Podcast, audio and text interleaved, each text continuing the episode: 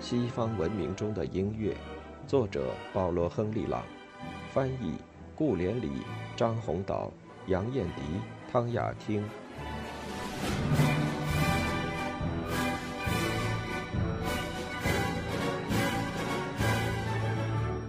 合唱作品。路德派宗教的中心是个人的内心斗争。这种传统的主观主义宗教在巴赫家族世代相传，深信不疑。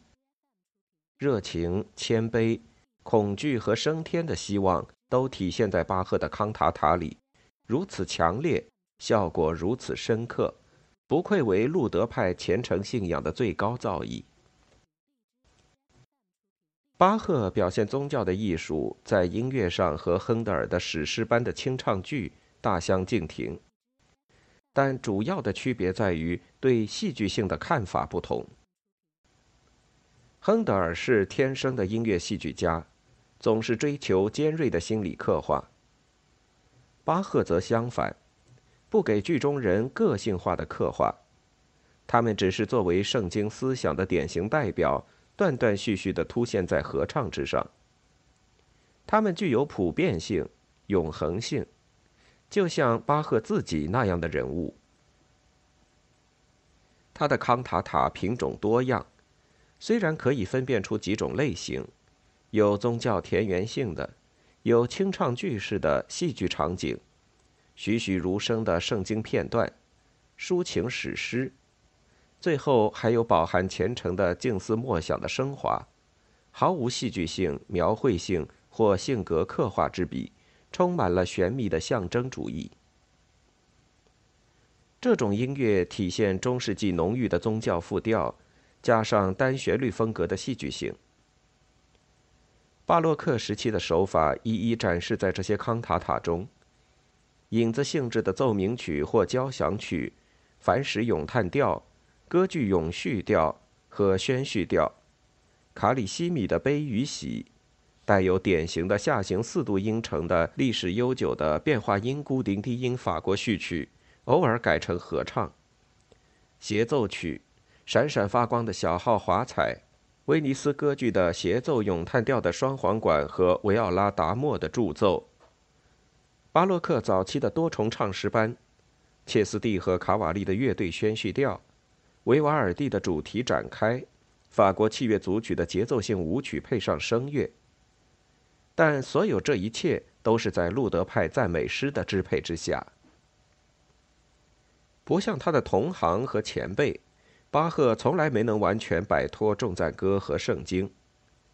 库瑙不得不摆脱，摆脱后才能在康塔塔中采用宣叙调和反时咏叹调。巴赫不再需要摆脱什么，因为他承继库瑙的这些东西，他只需要巩固这种新的康塔塔形式。使它成为新教礼文传统的一个基础。但正当巴赫寻找最后解决新与旧、重赞歌与歌剧之间的关系之际，重赞歌已不再是一个有生力量。继普利托里乌斯和沙伊特的第一次繁荣，重赞歌在库瑙的前任托马斯学校主唱约翰谢莱的作品里梅开二度之后，此时已从康塔塔中消失。在一七二七年以前，巴赫的康塔塔的重点主要为咏叹调。到最后一个阶段，他才摆脱单旋律因素，回到严格的老的重赞歌康塔塔。单就这一点，足以使他的同时代人认为有悖于世道。这些作品的沉木肃杀之气，其合唱往往近似十七世纪经文歌的风格，使他们望而生畏。巴赫的玄秘而独一无二的哥特式气质，在这些作品中的表现几乎排除了他所生活其中的时代精神。那锥心泣血的复活节康塔塔，基督躺在死神的黑牢里，摒弃一切独唱，使用别具一格的古风的长号和维奥拉合奏，把我们带往遥远的过去。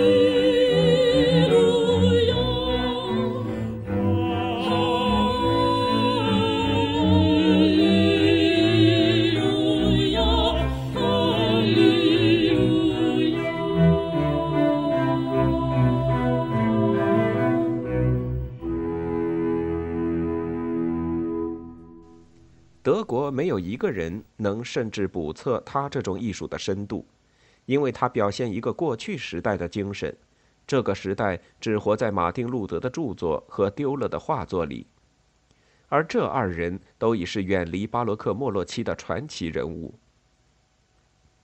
巴赫在一七三零年向市政议会提出的一份申请中，有一丝酸溜溜的口吻。他提到他的前任谢莱和库瑙时说：“艺术有很大进步，趣味也有很大改变，所以老的音乐不再取悦惊人的耳朵。”巴赫的康塔塔给外行的印象是，他是一个超脱尘世纷争的人，完全陶醉在对天国的崇拜中。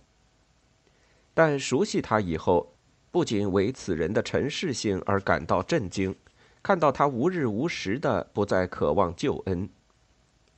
救我脱离罪孽的呼喊响彻好几百首咏叹调和合唱曲，他在每一首中重访施救恩的独楼地。东方的古智慧名言“欲成大业，必先征服自我”，他牢记在心。贝多芬也一样。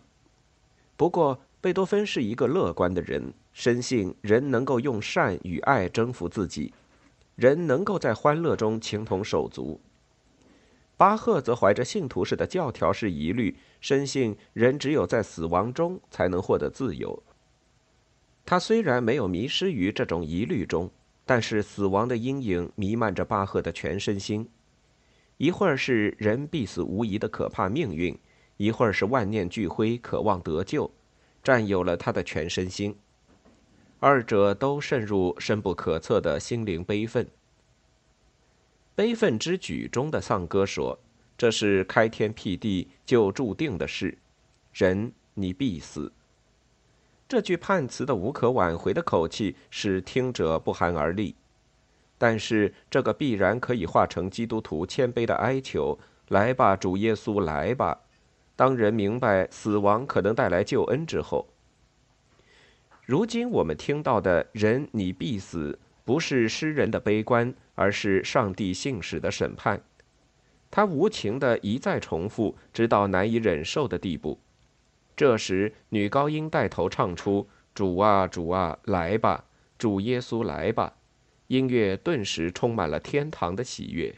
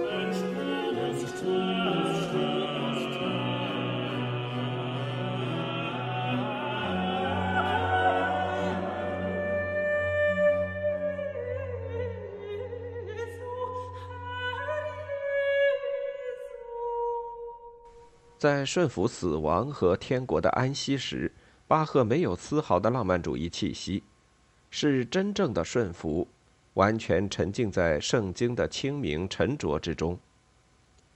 即使在巴赫最强烈的悲哀中，也有那种使他有别于中世纪神秘主义者的喜乐，尽管他与他们遥相呼应，因为主宰他的是喜乐，而不是犯罪感。尽管他所表现的罪和人生的愁苦和中世纪最伟大的画家所表现的一样深透，他并不停留在罪带来死亡的必然性。他不提倡中世纪认为罪是不可征服的那种信念。他把自己交托给一种难以描绘的喜乐，有时纯洁的化为无比空灵轻盈的音符，有时用小号猛吹来宣布。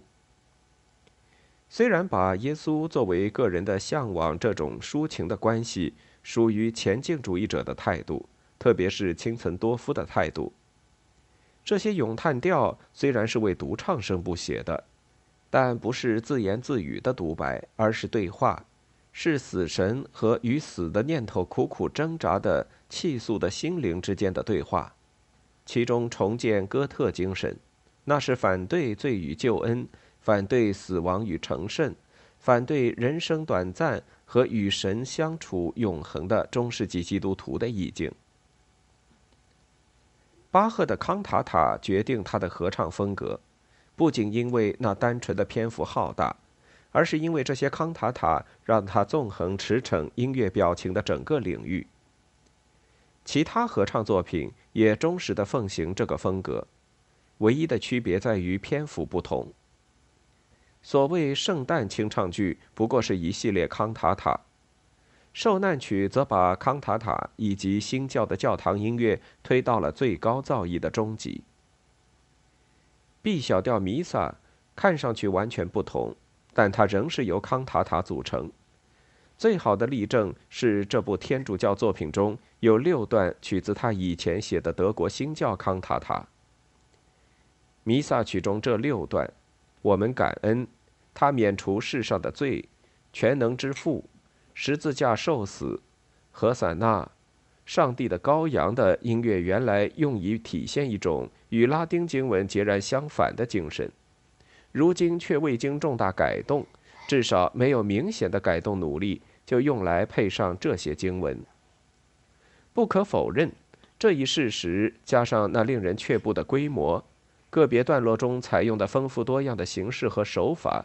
使这首弥撒显得有点松散而凌乱。一会儿是老的五声部的协奏经文歌，出神入化的用尽各种复调技巧；一会儿是斯特法尼那一路的丰满甜美的二重唱。巴赫肯定参照斯特法尼的室内乐二重唱。咏叹调之后是庞大的双重唱诗班。接下去又是一首花腔咏叹调，按威尼斯那不勒斯的方式，用一件乐器助奏。这份谱子集伟大音乐之大成，惊心动魄，有时甚至叫人透不过气。但是尽管如此，巴赫的 B 小调弥撒将永远是傲世出尘的巨著，兀立于众音乐作品之外，因为它几乎超越听者的悟性，断然超越任何圣乐礼拜的范畴。无论是天主教或是新教的。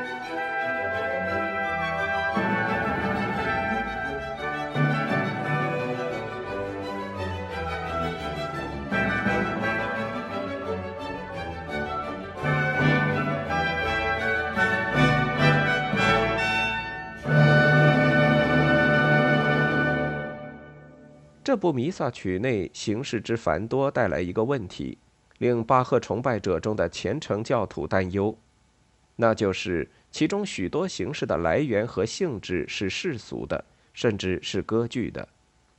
有些著述家千方百计否认这位令人敬畏的教堂音乐大师会有世俗的爱好，说他不像亨德尔，从来不写歌剧。事实上，巴赫的世俗康塔塔中有许多呈现出或在舞台上或在户外配置布景演出的迹象。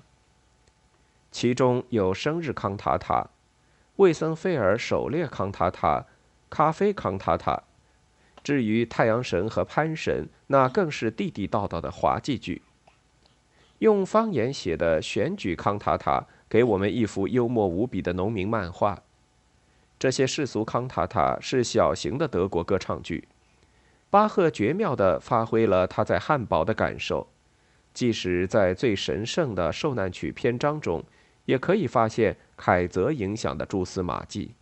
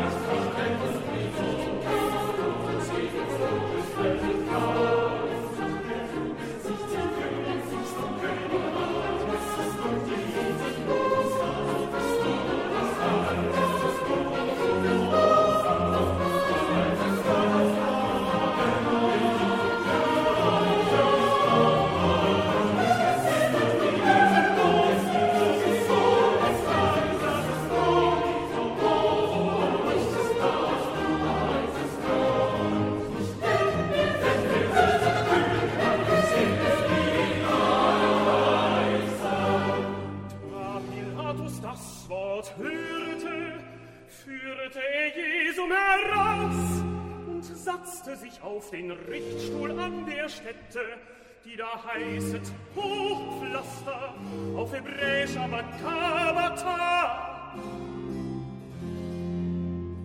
Es war aber der Rüsttag in Ostern um die sechste Stunde, und er spricht zu den Jüden, Siehet, das ist euer König. Sie schrien aber,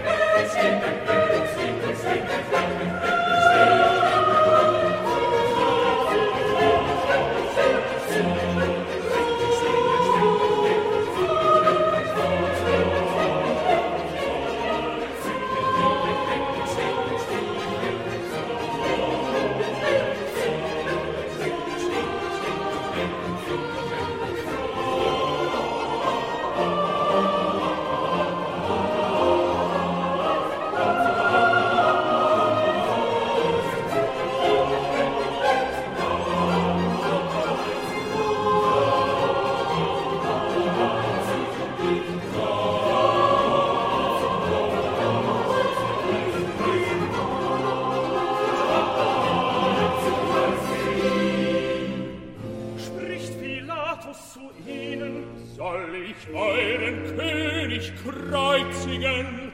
Die hohen Priester antworteten, Wir, wir, wir haben keinen König, wir haben keinen König, keinen König, denn den Kaiser. Da überantwortete er ihn, das ewige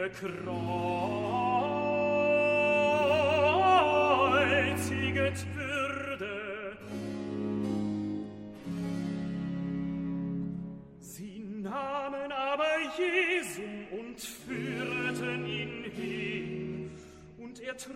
Sein Kreuz und ging hinaus zur Stätte, die da heißet Schädelstädt, welche heißet auf Hebräisch Golgatha.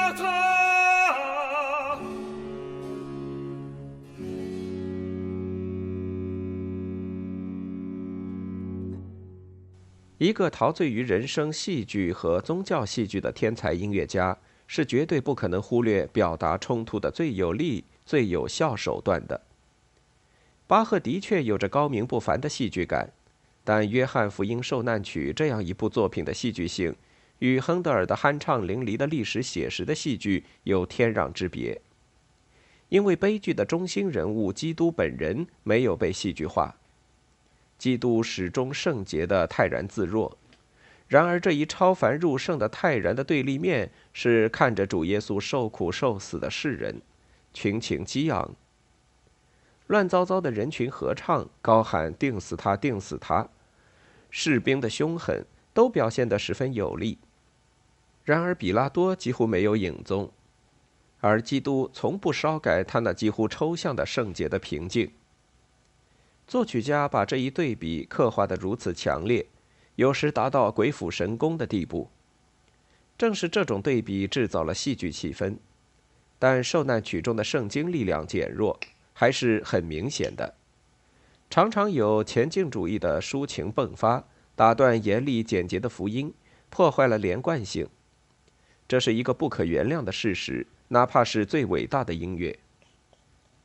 没有人比巴赫本人对此体会更深，所以他才会不断寻找一个了解圣经的种种戏剧性问题的诗人。很可能是巴赫亲自编排《约翰福音受难曲》的台本，圣经以外的增添根据布罗克斯的诗。《马太福音受难曲》的歌词为莱比锡的一个文人克里斯蒂安·弗雷德里希·亨里奇所作。